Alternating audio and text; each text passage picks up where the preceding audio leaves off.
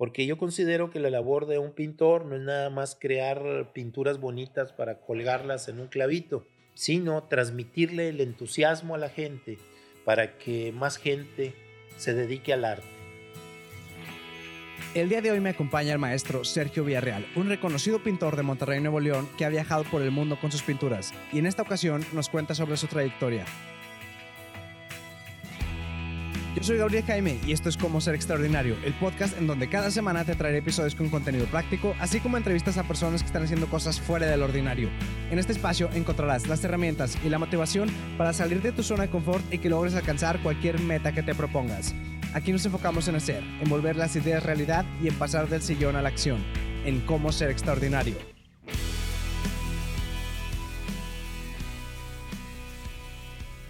Hey, pues bienvenidos una vez más a Cómo Ser Extraordinario. En esta ocasión me acompaña Sergio Villarreal.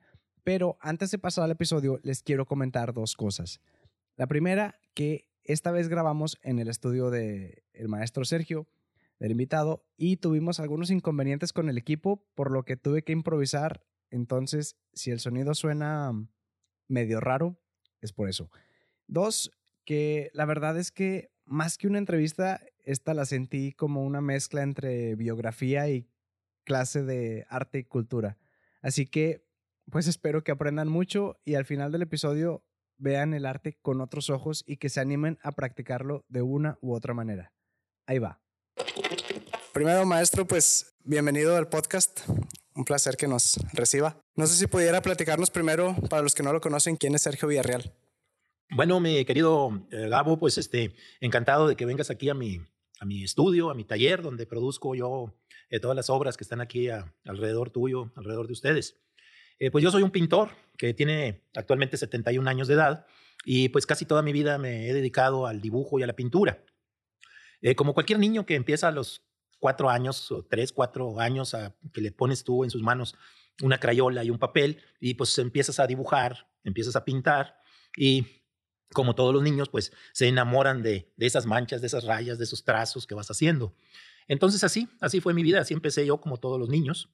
Eh, eh, por lo tanto, no, no se puede hablar de, de, una genialidad especial ni nada, sino, sino al contrario, de, una, eh, de un inicio muy común, de verdad, como todos los niños. Eh, lo que pasa y lo que a mí me extraña es que si todos los niños a esa edad nos dan unos lápices o unas crayolas y unos papeles y hacemos eh, pues esas, eh, yo, yo pensaría que son maravillas de la expresividad humana a, a, esa corta edad, ¿por qué cuando los niños crecen dejan de ser artistas. Se va perdiendo esa costumbre de dibujar, todo eso. Es que al principio se lo dan como que para que te entretengas y ya después uno ya se entretiene con el trabajo y otras cosas y ya no. Pero ¿quién te distrae? Siendo que aquello es tan importante, tan vital cuando tienes esa corta edad. Yo, me, yo, yo, yo estaba absorto haciendo aquello, ¿verdad? Entonces quiere decir que tenemos luego un ambiente a veces familiar y a veces también eh, cuando ya entras a la escuela, que te distraen de esas cosas, eh, eh, del disfrute, eh, que, para un niño son muy importantes. Y entonces te cambian eh, tu actividad y te dicen que dejes de hacer aquello para que no pierdas tiempo y que te dediques a la matemática y que a hacer buena letra y a hacer la caligrafía y a estudiar la geografía y a estudiar el español y a este XX para que seas productivo en la vida y que las artes no te van a hacer como un ser humano productivo, autosuficiente, al menos en la economía. Y esa tendencia está más eh, arraigada en ciudades como las nuestras, como Monterrey, que son ciudades muy pragmáticas. Más desarrolladas. Muy, desarrolladas, pero muy desarrolladas en el ámbito de lo económico y de la productividad. Y no nada más eso, sino que también en la competitividad. Eso ha sido un gran error, fíjate, en la educación de los niños y los jóvenes, el hecho de que los eduquen a competir cuando uno compite, lo que tratas es de fregarte al otro. Eh, entonces, todos esos concursos que ponen en las escuelas, eh, de a ver quién hace la mejor letra o a ver quién hace mejor el, más rápido el, ah, las matemáticas o, los cálculos, todo eso. o resuelve mejor las, las preguntas que te hacen en un examen y te califican y todo eso, eh, no hace más que poner en competencia a los niños, a los jóvenes. Y volvemos a eso, cuando estás compitiendo, tienes la noción de fregarte al otro o a los otros para tú ser el mejor. En lugar deberían de enseñarnos a compartir en lugar de competir. Es muy diferente. Cuando compartes, entonces eh, todos los conocimientos y las habilidades se multiplican. fractálicamente. Y entonces, entonces eso pues es muy saludable para la mente y para el cuerpo de, de los estudiantes desde preprimaria. ¿Verdad? Entonces debiésemos cambiar esas formas en las cuestiones educativas. Bueno, pero te estaba diciendo de, eh, me preguntabas que, que quién soy, quién soy yo. ¿Qué hace Sergio Villarreal? Eh, bueno, pues me dedico a pintar, me dedico a pintar este, desde aquella temprana edad y poco a poco, tú sabes que con el ejercicio, eh, la habilidad se va acrecentando, ¿verdad? Hasta ir llegando a, pues, eh, yo no diría dominar las técnicas, pero sí a tener un, mayor control de los materiales que utiliza uno en la pintura y en el dibujo. Y entonces, pues vas consiguiendo cada vez efectos más ricos plástica y estéticamente. Entonces, eh, pues eh, en la primaria eh, me, seleccionaban siempre para que yo hiciera los, los carteles de las fiestas patrias o de las fiestas del Día de las Madres. Siempre era elegido para este tipo de actividades. Pues sí, pues sí, fíjate, porque modestia aparte, pues yo era el que dibujaba y pintaba mejor, ¿verdad? Y, y entonces en eso, en ese aspecto, yo me ganaba la simpatía de los maestros y, y aunque no fuera yo muy bueno para las otras materias, eh, eh, había veces que me dejaban hasta sin presentar, me dejaban exento y me ponían 10, fíjate, aunque no me supiera yo. Por participar en la actividad. Sí, exactamente, por las actividades en las que yo participaba. Entonces, esto, todo eso, esa... Bueno, a veces hasta dinero me pagaban los maestros. Entonces, todo aquello eran estímulos que yo tenía y luego vinieron culminando cuando yo llegué a secundaria. Eh, pues ustedes saben que, que en las secundarias no ponen a verdaderos maestros que sepan artes a veces. ¿Verdad? A veces, ¿verdad? Sí, bueno, a mí me tocó un maestro de matemáticas que nos daba clase de disque rondalla. Para que veas. Bueno, igual, igual me tocó a mí un maestro que nos daba civismo, historia, no sé cuál otras cosas, geografía, este, y nos lo pusieron que nos diera clase de dibujo y no sabía dibujar. Pero él se dio cuenta que yo sí dibujaba y entonces me encargó que yo diera la clase de, dibujo y de, este, para, para mis compañeros. Y entonces a la edad de, de 13 años, pues yo me vengo convirtiendo en, en maestro de, dibujo de, mis compañeros. Eh, y eso sucedió durante los tres años de primaria. Esto me motivaba también a ir a las bibliotecas. Existía la biblioteca Alfonso Reyes, antes de que existiera la macroplaza. Pues antes cuando sí se usaban las bibliotecas. bueno, sí, exactamente. Este, y yo iba ahí y em, eh, pues pedía prestados, ¿verdad? Eh, libros de dibujo y de pintura. Y yo con tal de estar más informado para poderles explicar más a mis compañeros acerca del dibujo y de la pintura y estimularlos más. Pero yo pues me estaba sobreestimulando también con, con todas aquellas lecturas que yo tenía. Me prestaban libros de, de, arte, ¿verdad? En algunas ocasiones, luego no me los querían prestar porque resulta que, que eh, en el arte del Renacimiento eh, ya este, había algunos desnudos. Y entonces decían que no me lo podían prestar porque yo era menor de edad. sí, sí, sí. Y entonces en alguna ocasión me mandaron con el director de la biblioteca, Alfonso Reyes, eh, eh, este, el historiador y cronista que fue de aquí de, de, Monterrey, don Israel Cavazos, era, era el director de la biblioteca Alfonso Reyes. Y pues los, los que estaban en el mostrador de la biblioteca me decían que, que, definitivamente no me podían prestar a mí los libros, que solamente que lo autorizara su jefe, que era eh, este, don Israel Cavazos. Pues ahí voy yo todo tembloroso, con las manos sudadas y todo, a, hablar con, este, con don Israel, ¿verdad? Que yo no lo conocía, ¿verdad? Y le llevo yo unos dibujos, ¿verdad? Que, que yo hice y, le gustaron mucho. Y, me, dio la orden este, de que a partir de ese momento eh, me podían dar cualquier libro de que yo pidiera, ¿verdad? Entonces, este... ¿Qué le dijo? ¿Cómo lo...? ¿Cómo pues, hizo para que le... Bueno, pues le enseñé los dibujos, supongo. Le enseñé los dibujos, ¿verdad? Y le dije, mire, eh, eh, don Israel, resulta que, que, yo quiero aprender más de, del arte del Renacimiento, del arte de los impresionistas, del arte de los pintores románticos, de, de todos los géneros de las artes. entonces, entonces, bueno, le dije a, don Israel que, yo quería saber todas esas cuestiones del arte eh, para pues, saber más y poder transmitirle a mis compañeros de secundaria todo esto, ¿no? Y no, pues él encantado de la vida inmediatamente dio esa orden ahí a, sus, a, su gente que tenía. Y yo pues llegaba eh, este, siempre a, a, la biblioteca y pues yo ya tenía ahí este... Luz verde para el libro que quisiera. Para el libro que yo pidiera. ¿eh? Y entonces yo pues así aprendí, empecé a aprender más. Yo no tenía dinero para comprarme libros pero ahí pues tenía todo lo Pero sí muchas ganas. Sí, no, no, a mí me encantaba. Y me iba y me pasaba ahí las tardes enteras o las mañanas enteras, en tiempos de vacaciones y todo esto, eh, viendo libros de pintura, ¿no? Y total que, que, pues así me fui formando fui este, conforme, eh, bueno, a los 16 años yo por cuestiones de la economía familiar eh, tuve que trabajar en una oficina como auxiliar de contador. Entré a los 16 años a esa empresa. Durante dos años estuve trabajando como oficinista. A los 16 pues ya había terminado secundaria. Exactamente. Y por la economía pues eh, baja que había en mi familia, eh, me vio obligado a entrar a ese trabajo, donde de la misma escuela, colegio donde estaba estudiando la secundaria, me recomendaron. Entonces caí ahí a trabajar en esa, en esa empresa. Pero en la noche, yo me iba a estudiar pintura al taller de artes plásticas de la Universidad de Nuevo León.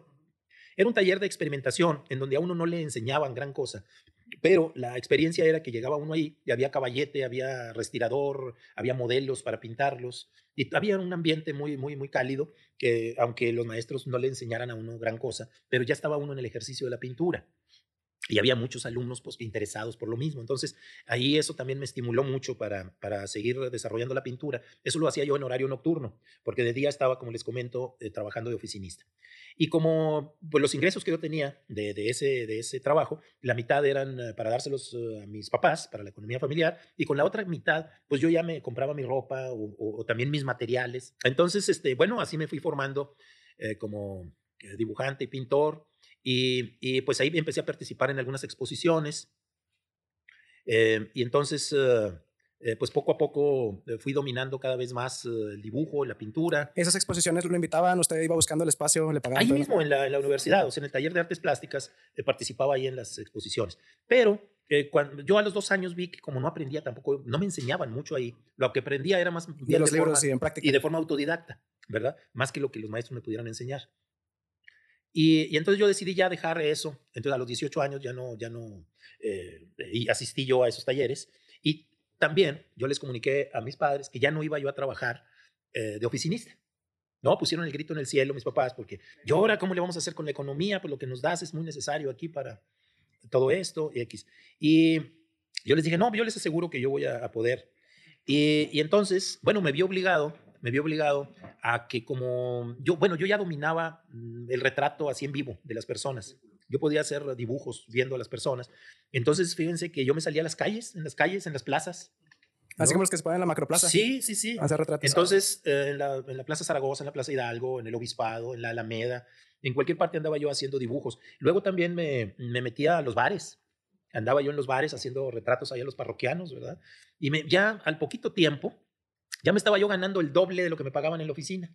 De puro retrato. Sí, fíjense. Y aparte, el gusto que me daba y la satisfacción que sentía era que yo estaba desarrollando cada vez más eh, el arte del dibujo. Seguía practicando lo que le gustaba. sí, y me estaban pagando por aquello. Entonces, aunque fuera de esa manera, aunque anduviera yo así en las calles, en las plazas y todo eso, yo lo disfrutaba mucho.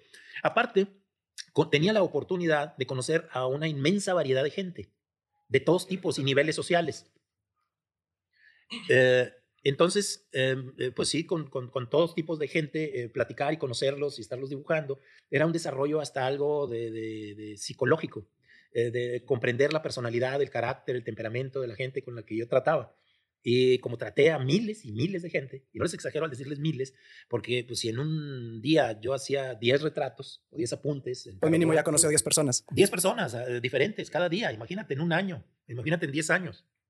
Bueno, pues entonces en esa confianza de que ya iba yo tomando en el trato con las personas, de, ir conociendo hasta los gestos, las miradas, los tonos de sus uh, palabras, sus uh, movimientos corporales y todo eso.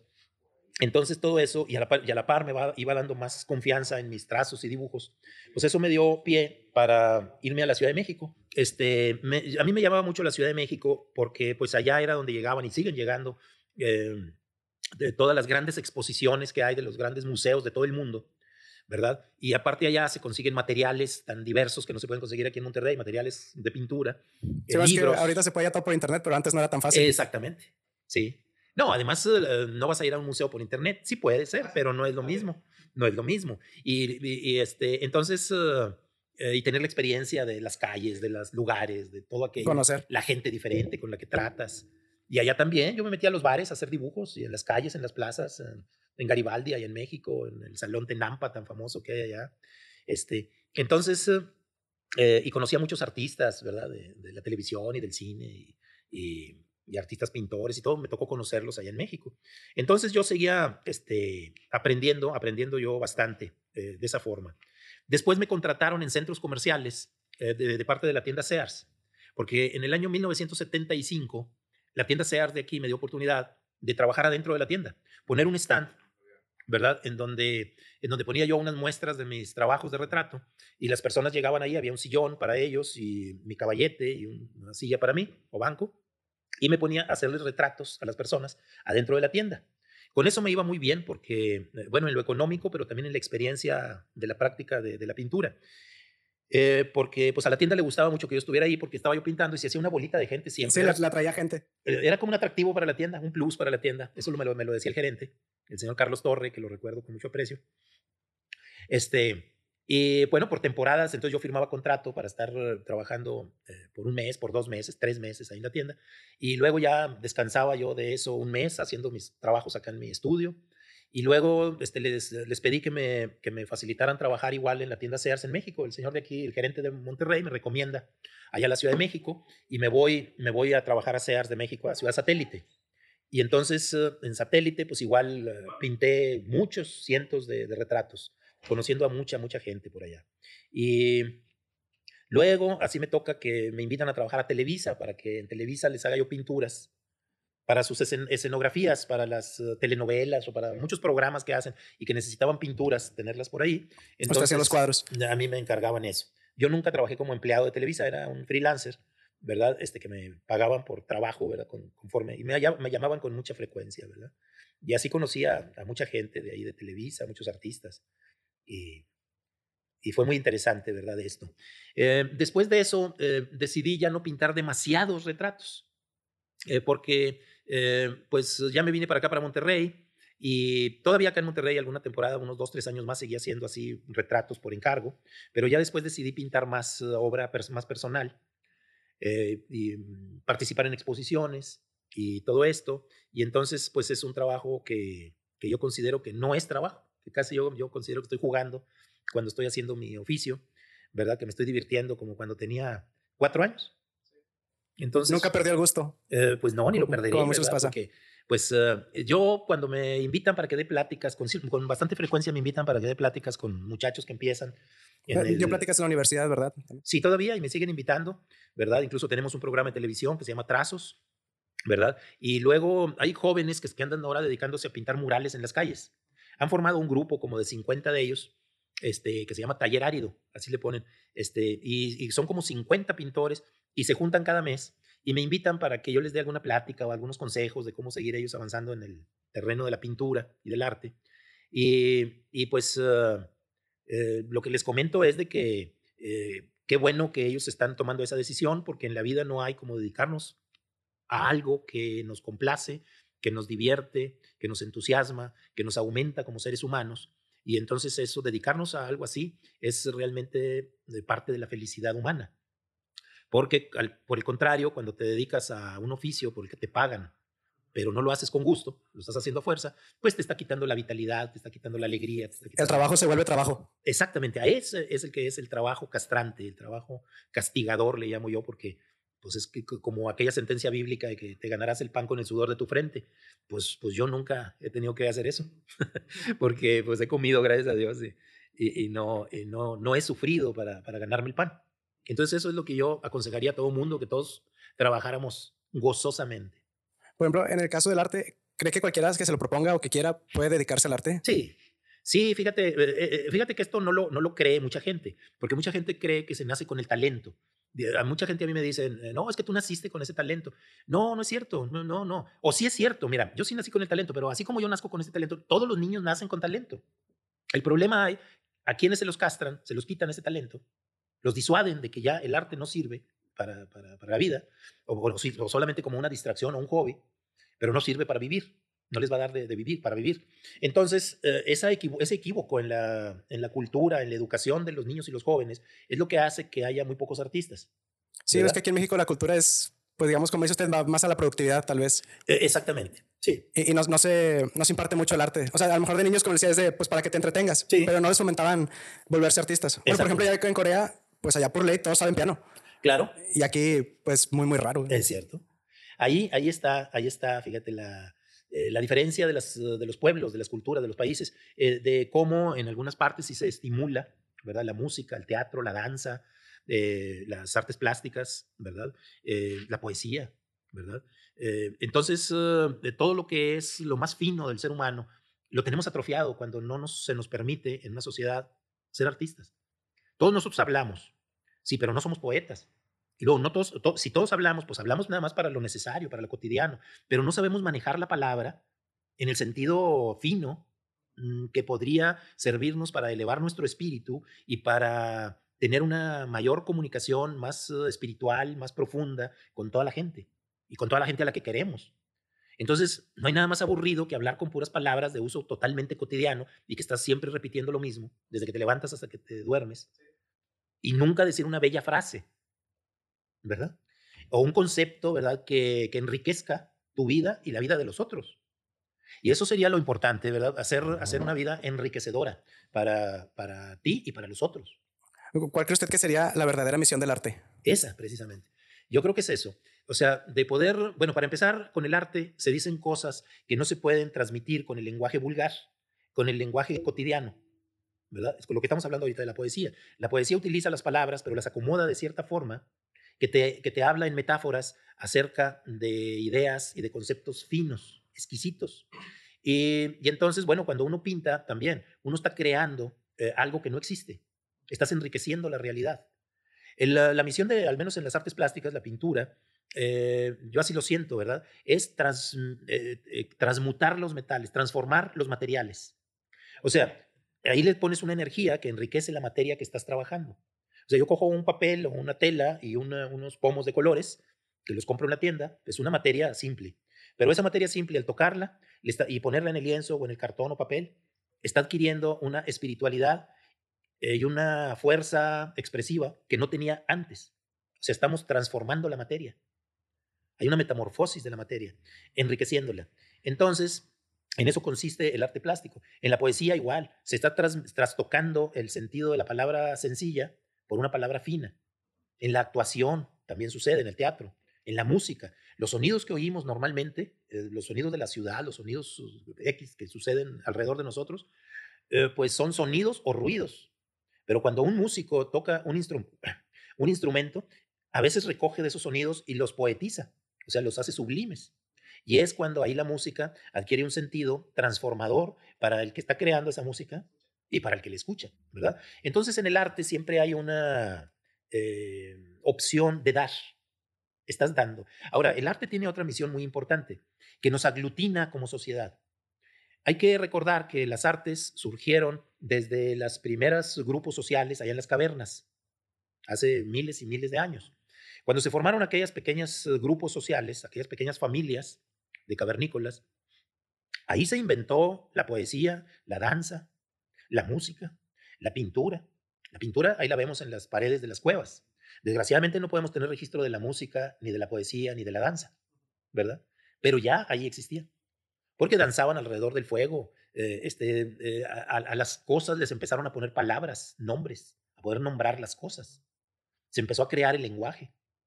¿verdad? De tal manera, bueno, junto con esto eh, era también algo ritual y místico, porque era algo mágico. Las artes que se fueron creando, inventando ahí, era para darle una mayor cohesión a ese grupo social y, y entonces, pues ahí tenían una forma de comunicación muy intensa a través del arte.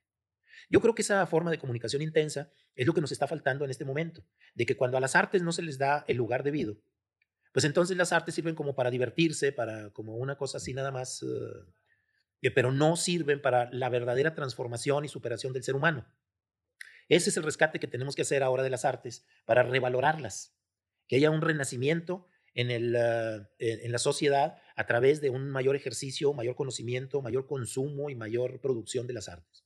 ¿Cómo pudiéramos darle, como dice, su lugar al arte? O sea, por ejemplo, si yo dijera, quiero empezar a hacer arte hoy, ¿cómo pudiera? Bueno, pues uh, eh, se requiere una, una, especie de ejercicio, de una disciplina, eh, de, de, una disciplina gozosa. O sea, no es una disciplina que te impongan los maestros y que, te, y que te van a castigar si no logras esto o aquello. No, sino una disciplina en donde tú te mismo te estimulas a recibir el placer que el mismo arte te proporciona. Porque el, el, arte es placentero en sí mismo, desde que lo estás produciendo, y luego el resultado es que aquello que produces, a su vez te produce otro placer. Y ese placer que estás tú eh, produciendo te va haciendo crecer. O sea, tú produces la obra de arte y la obra de arte te produce a ti. Cuando tú tienes esa dinámica, esa sí, el círculo virtuoso. Exactamente. Ahí vas entrando en el terreno del virtuosismo y, y, a su vez, en ese placer que encuentras en la creación estética, eh, vas a encontrar que hay una respuesta en la sociedad. La sociedad, cuando tú eres honesto con tu producto estético, con tu producto artístico, lo recibe emocionado porque cada persona se emociona cuando encuentra que el que produjo aquello estaba emocionado. ¿qué opina, por ejemplo? Porque mucha gente, no sé, a lo mejor hago un dibujo ahorita y no me gusta. O compongo una canción y no me gusta. ¿A usted le ha pasado con sus pinturas? O sea, ¿está ¿se siente satisfecho con su trabajo siempre? ¿Siempre ha sido así? O. Bueno, sí y no. Mira, eh, me siento satisfecho en el hecho de poder producirlo y de alguna manera no puedo decir que totalmente esté mal.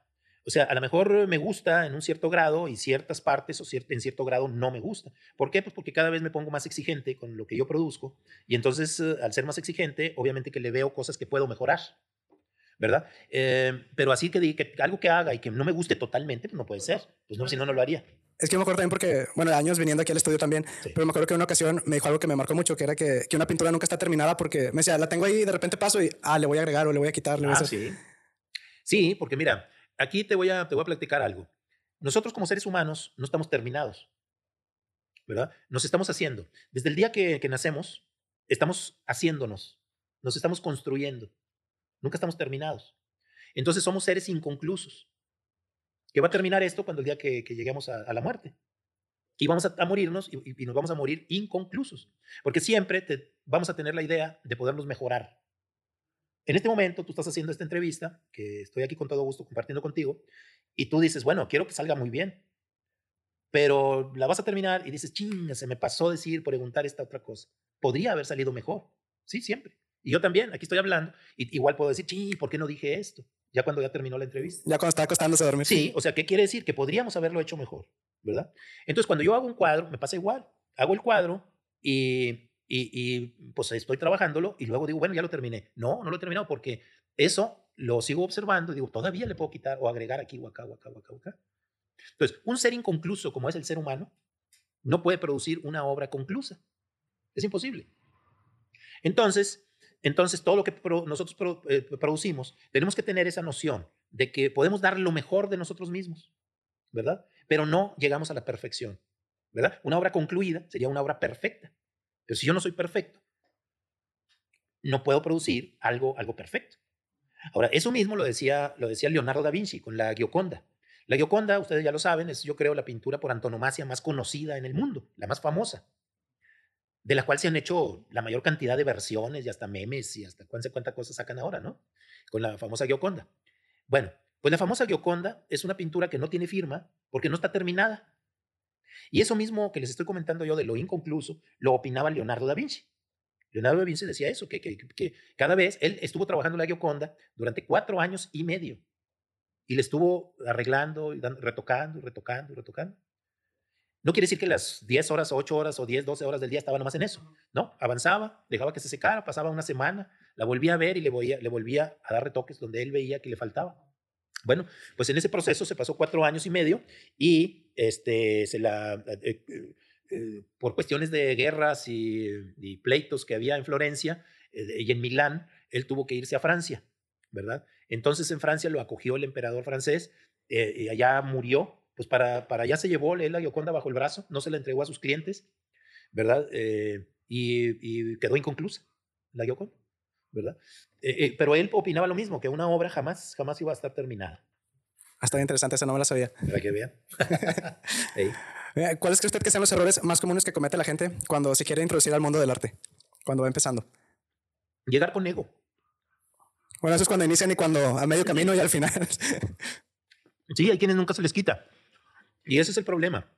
Mira, lo decíamos hace rato, la función del arte es acrecentar la sensibilidad del ser humano y la capacidad comunicadora, de, de co- de comunicar tus emociones, tus ideas, tus conceptos, de crecer tú en lo espiritual, en lo intelectual. Y con ese producto artístico que haces, poder contagiar a la sociedad, a la gente que va a observar tu pintura, bueno, en el caso de la pintura. Eh, pero sucede con la música, la poesía, la danza, el teatro, etc. Entonces, tienes que contagiar al otro de ese entusiasmo para hacerlo crecer y hacerlo cómplice de, de, lo, de tu producto, ¿verdad? Entonces tú lo, lo, seduces, es una, el arte también es una forma de seducción. No tiene que ver esto con la seducción sexual, con la seducción amorosa, o a lo mejor sí con la seducción amorosa, puede ser, porque este también el arte es un acto de amor. Entonces, eh, tienes gente que, que, que, entra en ese, en ese eh, hálito eh, que, crea la obra artística. Entonces estás contagiándolos de esa fuerza estética, de esa vibración que produce precisamente un poema o, una pieza musical o una pintura o una obra de teatro. Y entonces en ese crecimiento eh, que va dirigido necesariamente a la sociedad es en donde está también la satisfacción del artista, de poder saberse que es un transformador social. ¿Algún otro error así común que se le ocurre ahorita, que cometen mucho al principio? Sí, otro, otro gran error este, es querer eh, sacar mucho dinero luego, luego de lo que produces. O sea, hay quien se quiere meter al arte para, para ganar dinero, definitivamente. Y hay que ver que si bien puedes vivir eh, vendiendo tu producto artístico, eh, no es la primera la premisa, ¿verdad? este, que te vas a ganar dinero de inmediato con eso. tienes que pensar que la obra debe de ser consistente, sólida, debe de ser fina, antes de pensar en cuánto te vas a ganar. Usted más o menos como cuánto tiempo pasó, a lo mejor entre que empezó a dar clases y entre que usted dice, a partir de ahí ya pude decir vivo del arte. Fíjate que afortunadamente yo, yo soy muy, muy suertudo en eso, porque desde, no te digo, les comentaba yo ahorita que desde los 18 años eh, yo hacía retratos callejeros, eh, retratos en los bares, eh, retratos en, en, los restaurantes. y ahí ya sacaba. Y yo ya vivía de, de, del arte. Pero antes que pensar en cuánto me iban a pagar, yo tenía que resolver el problema estético de aquel apunte al carbón o al lápiz, para que fuera realmente que yo me sintiera eh, que estaba aportándoles algo, algo bello con aquello que yo les estaba haciendo. Y que para mí dejara un aprendizaje, que para mí fuera yo este, creciendo en mi técnica, creciendo en mi manera de observar las miradas, de poder captar el carácter, el ánimo y el alma. Después de eso, viene como recompensa que te pagan, ¿verdad? Hay otra gente que eh, hace alguna, alguna cosa así de, de, apuntes y tienen una mediana habilidad para hacer el dibujo, pero de inmediato están pensando en lo que se van a ganar.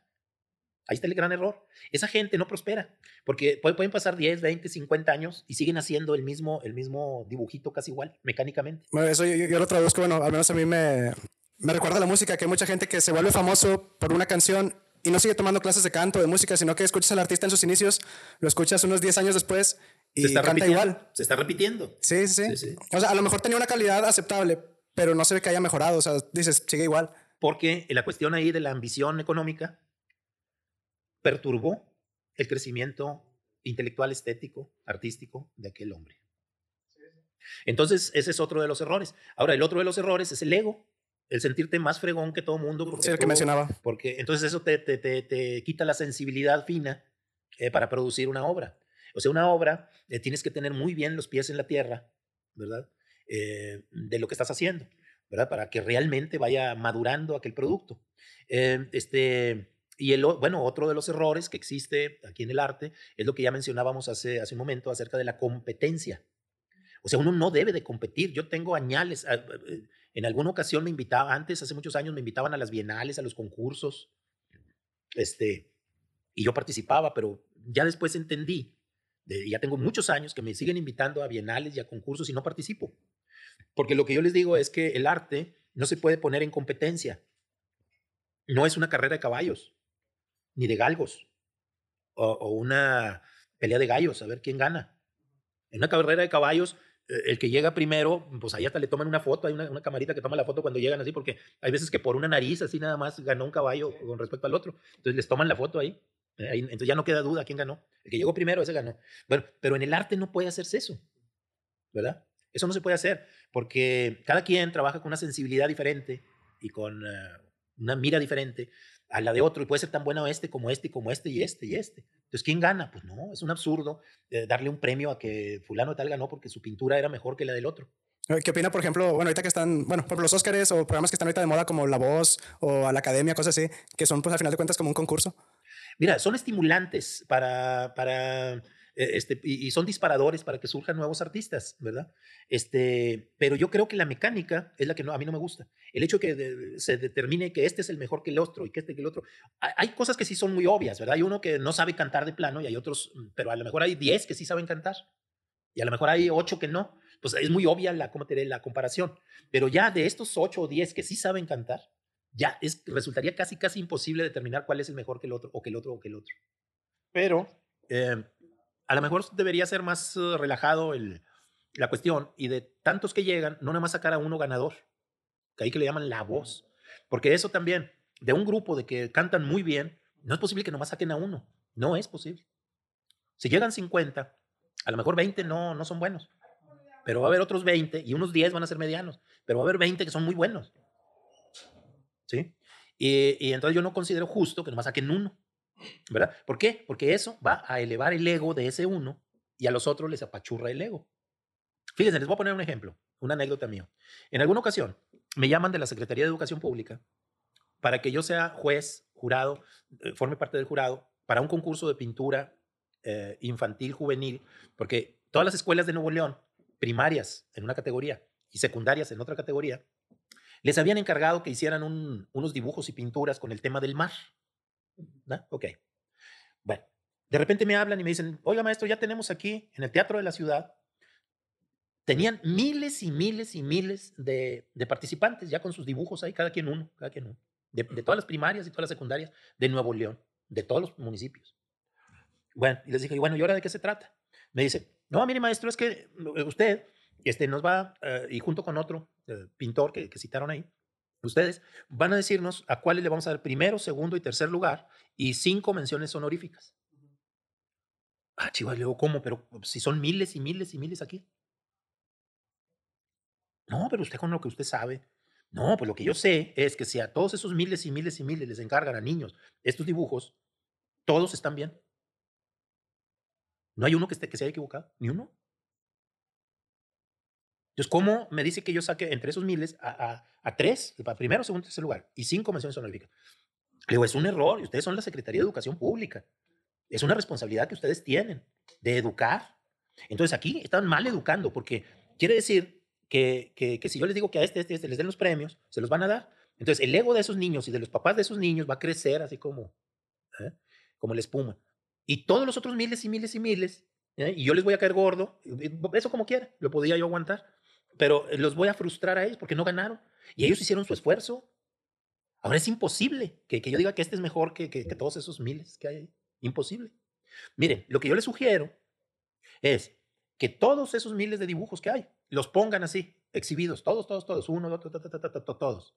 Háganles una fiesta a todos y díganles que todos ganaron y denles una libretita de dibujo y unos lapicitos, una plumita así de a todos y unos sándwiches.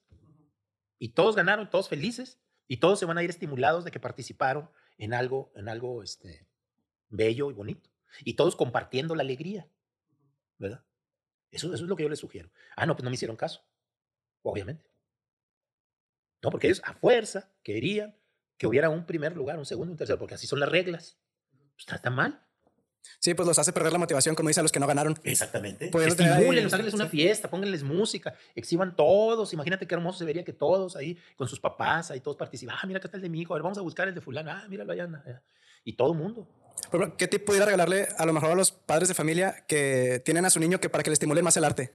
Además de meterlos a clases. Fíjate que a veces ni clases necesitan, hombre. El arte sí casi casi se desarrolla solo. El arte es algo que si lo estimulas y lo premias, lo, lo sí, simplemente eh, este, lo, estimulas al, niño que él se hace artista.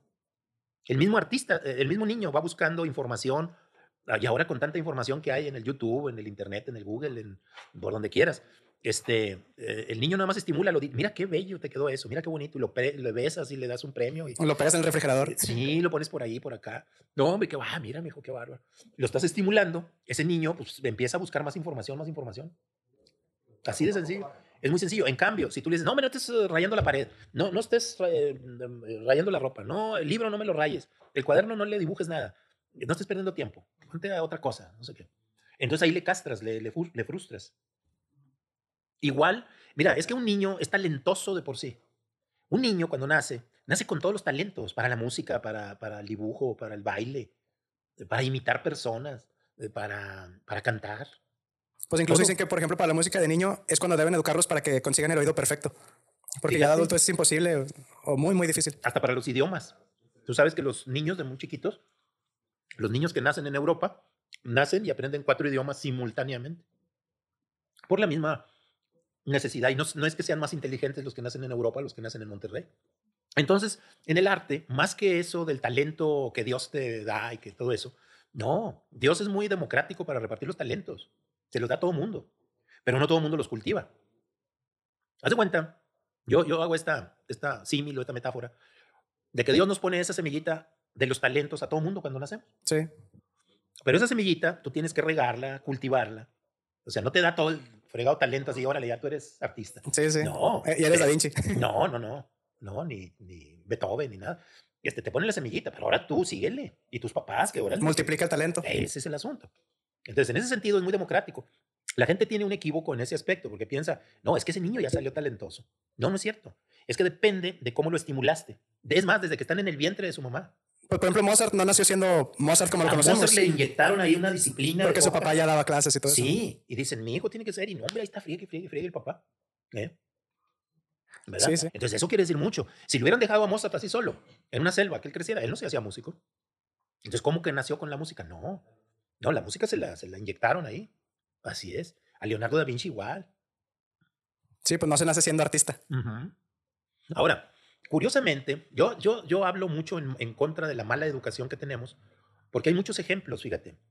Ahorita ustedes se han de acordar del nombre de- del gran bailarín que hay de Guadalajara a nivel internacional, Nicolás, eh, Nicolás Gutiérrez, Nicolás. Es primer bailarín ahorita en el Ballet de Londres y en Rusia y en donde quiera, y es de, es de- nació en Guadalajara. Fíjense, este chavo nace, su papá es músico y bailarín, ¿no? pero ya está retirado el papá. Nace este chavito y este chavito pues, le gusta la música y la. Y dice, y quiero estudiar quién sé qué. Le dijo el papá, no, no, no, no, no, a la escuela no vas a ir para nada. Yo te voy a educar aquí en la casa. En la casa, él. Su papá se encargó de irle dando las disciplinas, fíjate. Y luego yo tengo amigos aparte, este, pianistas y amigos, esto y lo otro. Yo los traigo aquí a la casa para que también tú... Bueno, ese cuate se hizo ahí en la casa. No, no, estudió carrera de nada. Entonces, yo estoy en contra de las carreras, porque las carreras son a veces un obstáculo para que el ser humano se desarrolle. Miren, hay muchos ejemplos al respecto. Tomás Alva Edison lo corrieron de la escuela, porque era, era, o sea, no ponía atención, por lo que decíamos ahorita. En aquel entonces no existía el concepto de déficit de atención, que después se acuñó. Bueno, el caso es que los maestros le dijeron a la mamá y a los papás, no, no, no, este, este niño aquí no, ya no lo queremos, porque está muy distraído y estorba nada más aquí. Entonces la mamá de Tomás Alva Edison dijo, bueno, pues está bien. Se puso a educarlo en su casa, ella personalmente, sin ser maestra. Pues fíjense lo que salió, el sabio inventor. Tomás Alva Edison. Bueno, algo parecido pasó con, con Einstein. Einstein no, no lo aceptaban tampoco porque era, era burro ahí para las materias. A Juan Rulfo, el gran escritor mexicano de Pedro Páramo y El Llano en Llamas, no lo admitieron en la Facultad de Filosofía y Letras de la UNAM. No lo admitieron por, porque un examen ahí no, no la hizo. Y es el más grande escritor que ha dado México. Entonces, esto habla de que la educación formal no, no sirve. O sea, es muy deficiente. Mucha gente tiene la idea, no, que me voy a licenciar y que luego voy a un doctorado que luego voy a, un, eh, una maestría. E- Este, oye, todo ese tiempo, dedícatelo a echarte libros y libros y a experimentar en tu disciplina. Y lo logras. Y conoce gente de tu disciplina. Intercambia conceptos y discute y todo. No, hombre, así. Y no pierdes tiempo. Yo, en lo personal, no creo en la educación oficial porque está mal hecha. Mira, la educación oficial se inventó, les voy a platicar la historia, en la a partir de la revolución industrial en Inglaterra. Sucedió que de la gente del campo, que era inculta, necesitaban, como crecieron mucho las fábricas, ¿eh? eso fue la revolución industrial, o sea, anteriormente un vaso, todo se hacía artesanalmente. Cuando surge la revolución industrial, entonces los vasos ya se empiezan a hacer en, máquinas, en fábrica. Y las grandes bodegotas, y, y- y pa- y pa- para el comercio, pues eso fue una cosa muy, ¿cómo te diré? Muy diferente de cuando todo se hacía artesanalmente a cuando ya se hace a través de la, a partir de la revolución industrial, a partir de máquinas y de fábricas enormes. Entonces, eso, esa transformación que hubo ahí con la revolución industrial en Inglaterra, luego se extendió a toda Europa y luego a, México. Eso fue, eso dio origen también a que luego, acá en la época porfirista, se pusiera todo el progreso ese del ferrocarril y las grandes fábricas. Acá en Monterrey, las grandes fábricas, fíjate, todo eso fue producto de la revolución industrial. Bueno, la revolución industrial tuvo que ocupar muchos empleados, mucha gente, pero esa gente era gente del campo, o eran agricultores o ganaderos, ¿verdad? Que vivían en las rancherías, en todo eso. Para poder tener empleados, tenían que educarlos a las necesidades de las empresas, de las fábricas. ¿sí? Tenían que educarlos a los obreros y a otros que, que, que hicieran las, las, contabilidades y que hicieran las cuentas. el, almacén y lo que se vendía, lo que se llevaba, todo eso. Entonces, tenían que tener gente que supiera leer, escribir, hacer cuentas y todo esto. Y gente obrera para las, para las fábricas, para las máquinas. Para esto, entonces empieza la educación oficial. Entonces se abren escuelas para a la gente de campo llevársela a las escuelas, para educarlas, para que sirvan a las fábricas. Esa fue la intención de la educación. Entonces, por, por necesidad de los, de los empresarios, de la gente que tenía mucha lana. Bueno, entonces tenían que darles una educación para que sirvieran para las fábricas. Pues eso se vino haciendo acá en México y es lo que venimos eh, todavía trayendo de cola ahorita en la educación. Se sigue usando todavía ese mismo mecanismo de que en lugar de educar para que el hombre crezca verdaderamente, lo educan para que sirva a las fábricas o al gobierno, a las empresas. Entonces, la finalidad que tenemos aquí en la educación es esa, crear eh, eh, este, la, a, los, a las personas que, le, que van a servirle a las fábricas y al gobierno y a, y a las empresas. Y entonces en eso hacen que la gente sea muy pragmáticamente productiva y le quitan todas las cuestiones espirituales, estéticas, del disfrute de la belleza y todo eso. ¿Por qué? Porque si tú vas a estar disfrutando de la belleza, pues te vuelves improductivo. pues quién va a trabajar, dicen. Pues quién trabaja. Entonces el interés que tienen los sistemas, entonces entre la religión, el gobierno y los empresarios, esas tres grandes fuerzas, controlan todo el asunto de la educación para que todo el pueblo sea trabajador. Trabajador para beneficio de ellos.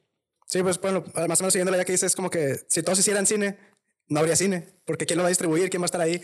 Sí. Y, y, entonces ahí está la deficiencia de que, de que por qué el arte no se le da la importancia necesaria. Pues por eso, pues porque el arte, ellos, en una opinión de ese tipo pragmática, pues no les funciona bien ellos.